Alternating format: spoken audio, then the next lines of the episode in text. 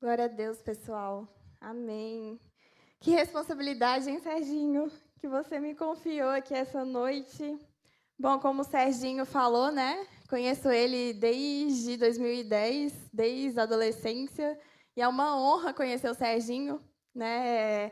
Para vocês terem ideia, ele falou uma coisa lá dentro da célula que ele vive. Quando eu acho que eu estava ali com uns 15 anos, eu lembro que eu cheguei perto do Serginho e falei assim, Serginho, você é uma referência para mim. E de lá para cá nada mudou. Serginho vai e volta e eu estou no pé dele, né? Mas eu falei assim, Serginho, você é referência para mim. E uma das coisas que ele falou comigo foi, Cris, eu tento ser maior referência ainda com a minha, na época, namorada, né, se não me engano, eu estava noivo, para a Angélica. E assim, na frente dela. Então, assim, o que, que o Serginho ele prega realmente dá para perceber assim que ele vive. Quem está ali do lado a lado sabe disso e se orgulha muito dele, né? Bom, como ele disse, meu nome é Cristiane, né? Todo mundo me chama de Cris.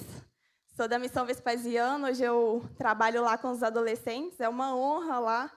Trago para vocês um abraço do meu pastor, pastor Renato de Jesus, e também do pastor Braulio, que é o nosso pastor da juventude.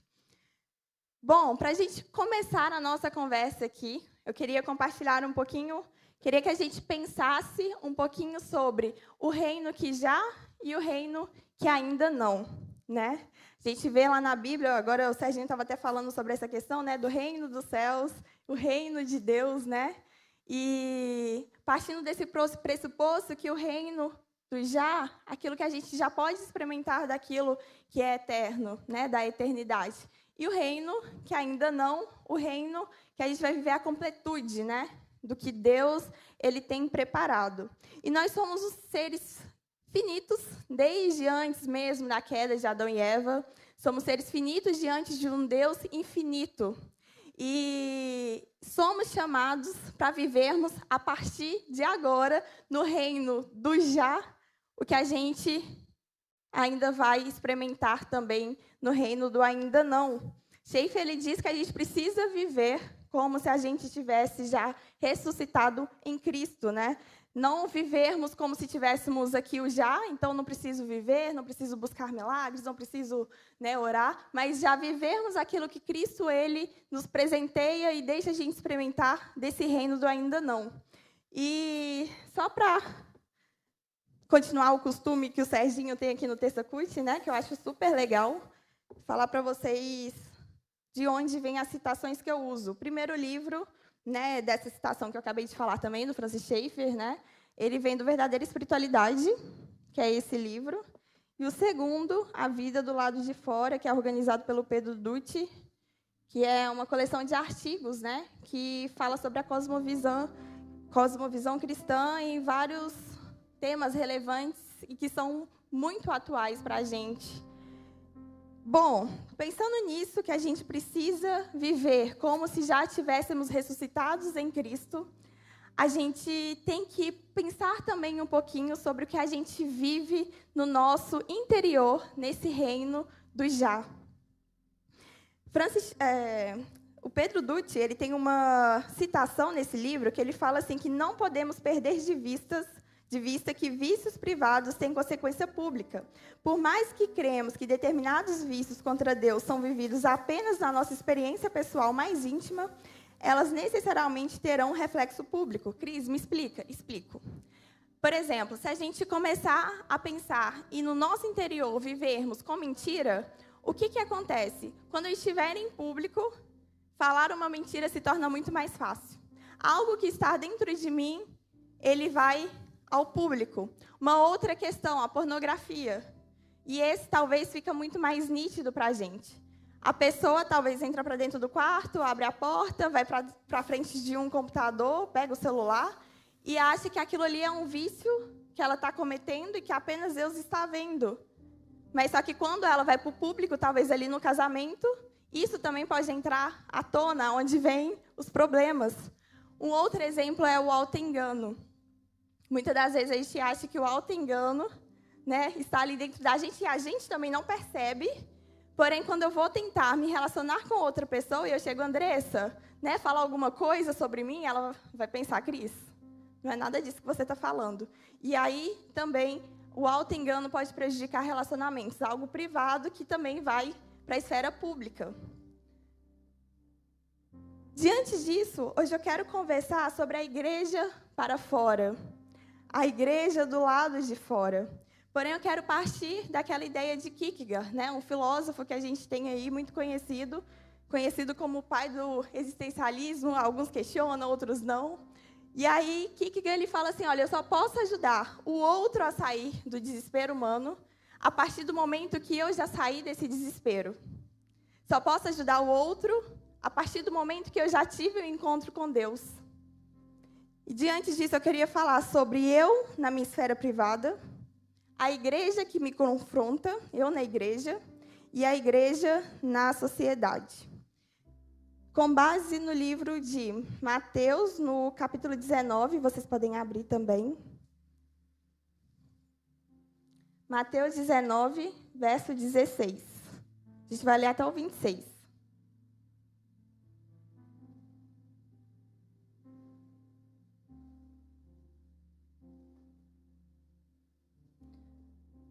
Mateus 19, 16.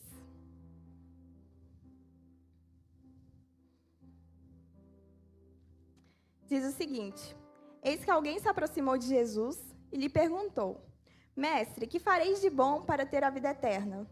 Respondeu-lhe Jesus: Por que você pergunta sobre o que é bom? Há somente um que é bom. Se você quer entrar na vida, obedeça aos mandamentos. Quais? perguntou ele.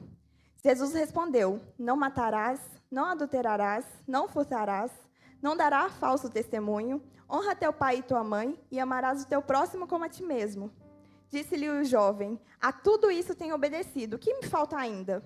Jesus respondeu: Se você quer ser perfeito, vá, venda os seus bens e dê o dinheiro aos pobres, e você terá um tesouro nos céus. Depois venha e siga-me. Ouvindo isso, o jovem afastou-se triste, porque tinha muitas riquezas. Então Jesus disse aos discípulos: Digo-lhes a verdade, dificilmente um rico entrará no reino dos céus. E digo-lhes ainda mais: é mais fácil passar um camelo pelo fundo de uma agulha do que um rico entrar no reino dos céus, do reino de Deus.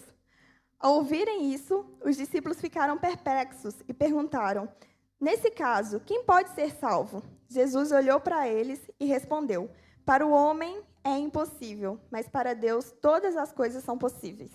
Amém. Jesus ele estava partindo da Galileia, indo para o confins da Judéia, e aí tem aquela cena que ele abençoa as crianças, que é muito conhecida. E quando ele está partindo, esse homem, ele para Jesus. Alguns falam que é um homem, outros falam que é um jovem rico, né? Alguns títulos vêm esse, com esse destaque assim. E ele para Jesus e pergunta: O que eu posso fazer de bom para herdar a vida eterna? Muitas das vezes a gente acha que o relacionamento com Deus é uma moeda de troca. Eu te dou isso, você me dá aquilo. O que, que eu posso fazer de bom para que você me dê a salvação? O que, que eu posso fazer de bom para ter a vida eterna? E aí, ao ser questionado, Jesus fala: Olha, fica quietinho aí. Não tem nada que você possa fazer de bom, porque não há nada bom, não há algo bom, mas há alguém bom. E aí Jesus ainda joga, né? Mas você quer ser, né? Quer herdar a vida eterna? Então vai lá e obedeça os mandamentos. Gente, vamos conversar aqui quando Jesus fala obedeça os mandamentos. Se a gente parar para analisar os dez mandamentos, não falar o nome de Deus em vão. Vocês já fizeram isso? Quebrou o mandamento. Talvez até hoje, né? Hoje na hora do almoço. Hum, honrar pai e mãe. Já quebrou esse mandamento? Amar o próximo. Já quebrou esse mandamento? E aí Jesus fala assim: olha, quer herdar o reino de Deus? Obedeça os mandamentos. Olha o desafio que Jesus né, tá, tá fazendo para esse jovem. E ele ainda tem a coragem de perguntar, né? Quais os mandamentos? E Jesus ele vai falando nessa esfera com o outro, honrar pai e mãe, e aí sempre algo em relação ao outro. E aí o jovem ainda, eu falo que talvez poderia parecer até um filme de comédia, né? Da, dos confrontos que Jesus vai fazendo, e ainda ele vai respondendo, né? A gente que vai assim do lado de fora, que já tem essa percepção de graça e tudo mais, a gente fica assim, como assim ele tem coragem de responder isso? Mas ele ainda fala, tudo isso eu já faço. Se achando uma pessoa perfeita. Imagina, falei aqui dois mandamentos, né? Falei três: amor ao próximo, honrar pai e mãe e não falar o nome de Deus em vão. Com certeza todo mundo aqui já quebrou. E ele fala: Não, eu obedeço, eu faço tudo isso. Eu faço. E aí, o problema é, na nossa vida, quando muitas das vezes a gente entra no automático e a gente vai acreditando que somos perfeitos, sem fazer uma autoanálise das nossas práticas e de tudo que a gente vivencia e também dessa falta de conhecimento a Deus. O tem um teólogo, né, Doiver, ele fala assim que o homem perdeu o verdadeiro autoconhecimento desde que perdeu o verdadeiro conhecimento de Deus. E isso é muito interessante, né? Eu trabalho com atletas e uma das coisas assim que eu sempre fico em alerta é sempre quando eles vão repetindo, repetindo, repetindo o treinamento. Se repetir treinamento demais, entra no automático. Eles perdem a consciência do que eles fazem. Já vai fazendo por fazer. Depois, o risco de lesão é muito grande. E um preparo que foi de anos, acaba que no final, né, que é para uma competição, a competição nem acontece. Por quê? Justamente de entrar no automático. E a gente faz isso muitas das vezes. Entramos tão no automático que a gente para de prestar atenção e ter consciência dos nossos atos. Faço devocional, mas acabo fazendo de qualquer jeito sem ter consciência que eu estou fazendo de qualquer jeito vou vivendo no meu trabalho, vivendo um dia para o outro, empurrando. E o entrar no automático, ele faz geralmente que a gente perde a consciência do que a gente está fazendo. E aí, o jovem rico, ele não tinha essa consciência das suas práticas, daquilo que ele estava fazendo. Jesus, como eu falei, né, a gente olhando assim de fora é muito até engraçado, ele fala assim, ó, você quer ser perfeito? Porque você não é perfeito, mas você quer ser perfeito? Vai e dê tudo aos pobres. Vende tudo e dê aos pobres o que você tem. E o legal é que Jesus geralmente ele lança desafios para a gente. E esses desafios, muitas vezes, não é para nos testar, não é para nos tentar. Nossa, Deus está colocando uma provação aqui para ver o que, que eu vou fazer. Não. Jesus ele já sabe do nosso coração. Jesus já tinha conhecimento suficiente daquele jovem rico. Jesus ele faz esse desafio para que o jovem rico se conhecesse e falasse assim: olha, realmente eu não sou capaz. Realmente, tudo isso que eu acho que eu cumpro com perfeição, isso não acontece. E aí o texto continua falando que esse jovem rico ele sai, ele fica triste e ele sai. Talvez é nesse momento que ele encontra o verdadeiro eu, quando ele fica triste. E aí ele olha e fala assim: caramba, pensei que eu podia, estava em um nível que eu ia chegar a falar assim: mestre, o que, eu posso fazer? E Jesus ia falar assim: não, você já é perfeito, precisa fazer mais nada, só espera aí a morte. Mas não, ele sai triste, porque ele vê que a salvação não vem dele. Não tem nada de bom que ele possa fazer, porque não existe algo bom, existe alguém bom. Quando o jovem ele sai triste, ele revela os mandamentos que ele também quebra. O primeiro, da cobiça. Ele mostra que o coração dele deseja cobiça. Em verdadeira espiritualidade, Schaefer ele fala que os pecados, os mandamentos, eles começam a ser quebrados a partir do momento que a gente cobiça. O primeiro pecado que a gente comete, seja para qualquer coisa, começa pela cobiça. Esse jovem ele cobiça, ele negligencia os pobres, quando ele não quer vender o que ele tem para dar para quem necessita. Isso faz com que ele quebre o mandamento de amor ao próximo, ele revela a idolatria do coração dele. O jovem rico ele era tão privado, mas tão privado dele mesmo. Ele vivia nesse mundo de riquezas, no privado, no íntimo dele, que por fora, para a esfera pública, ele revelava o seu egoísmo, a sua cobiça, a sua idolatria. O que será que a gente tem colocado e tem alimentado no nosso privado? E o que será que a gente tem mostrado no público? as nossas atitudes revelam muito de quem somos. O tempo todo. E depois que ele sai, o cenário, como eu falei, né, Jesus tinha abençoado as crianças e está partindo. Então, o cenário ele é Jesus, pessoas em volta. E aí, Jesus começa a falar: olha, é impossível uma pessoa né, entrar no reino de Deus assim dessa forma, né? Um rico entrar no reino de Deus é mais fácil um camelo passar no fundo de uma agulha. E aí eles questionam Jesus. Jesus, então nesse cenário aí, né? Como que vai ser? Ninguém vai ser salvo? Quem tem dinheiro, né, que pode produzir algo bom, não vai ser salvo? Como que vai funcionar?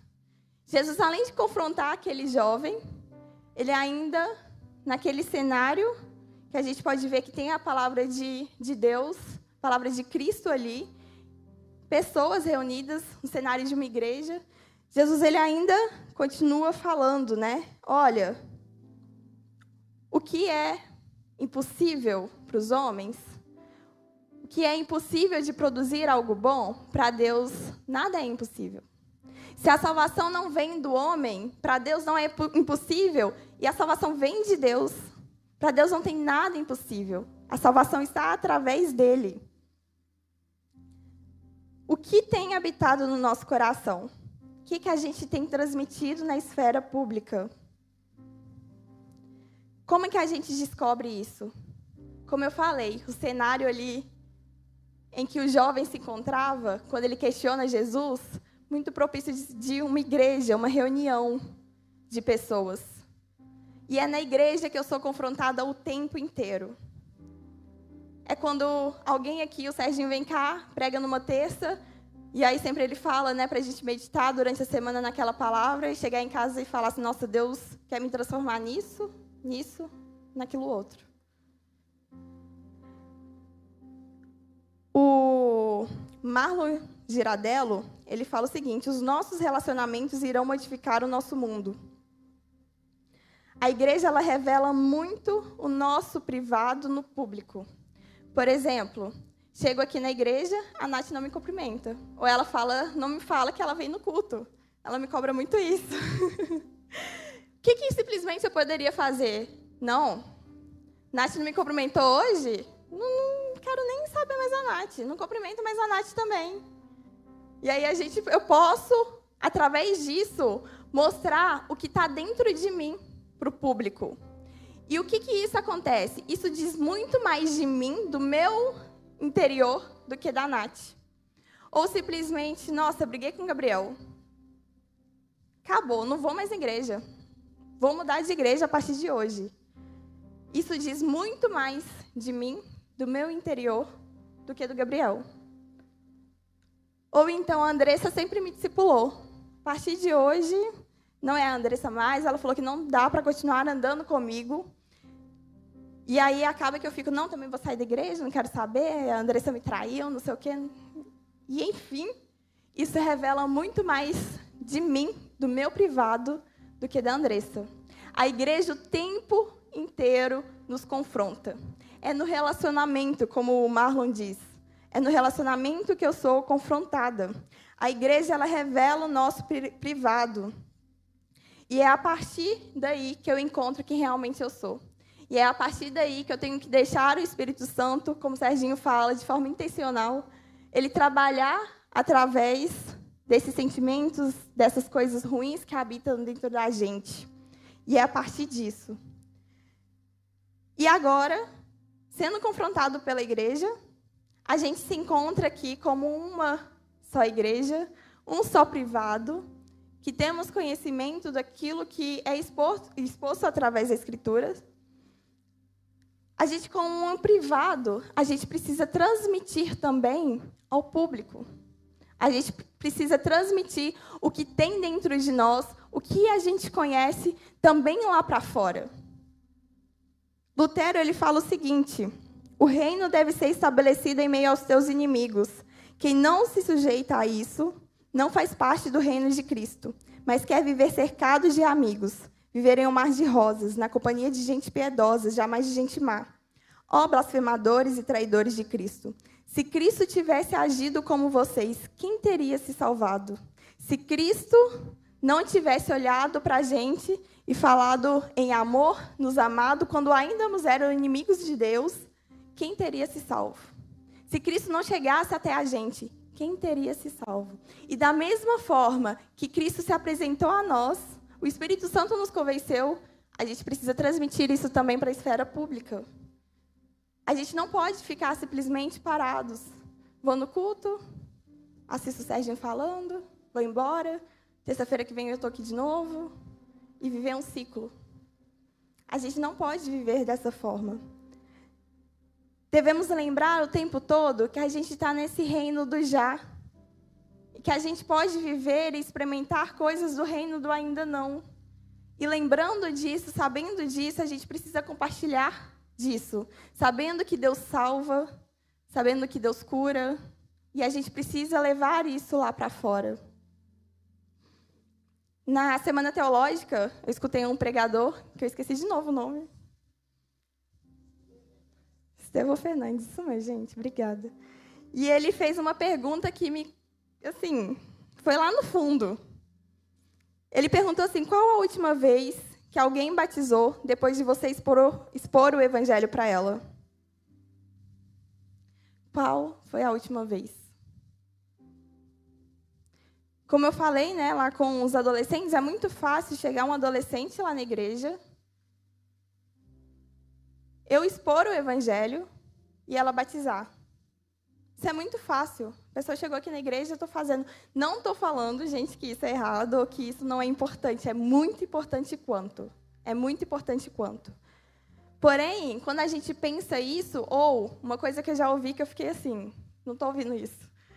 Uma vez eu chamei uma moça para evangelizar, falei assim, nossa, vai ter evangelismo e vamos lá e tal. E ela vira para mim e fala assim, não, meu chamado não é esse. Não é evangelismo.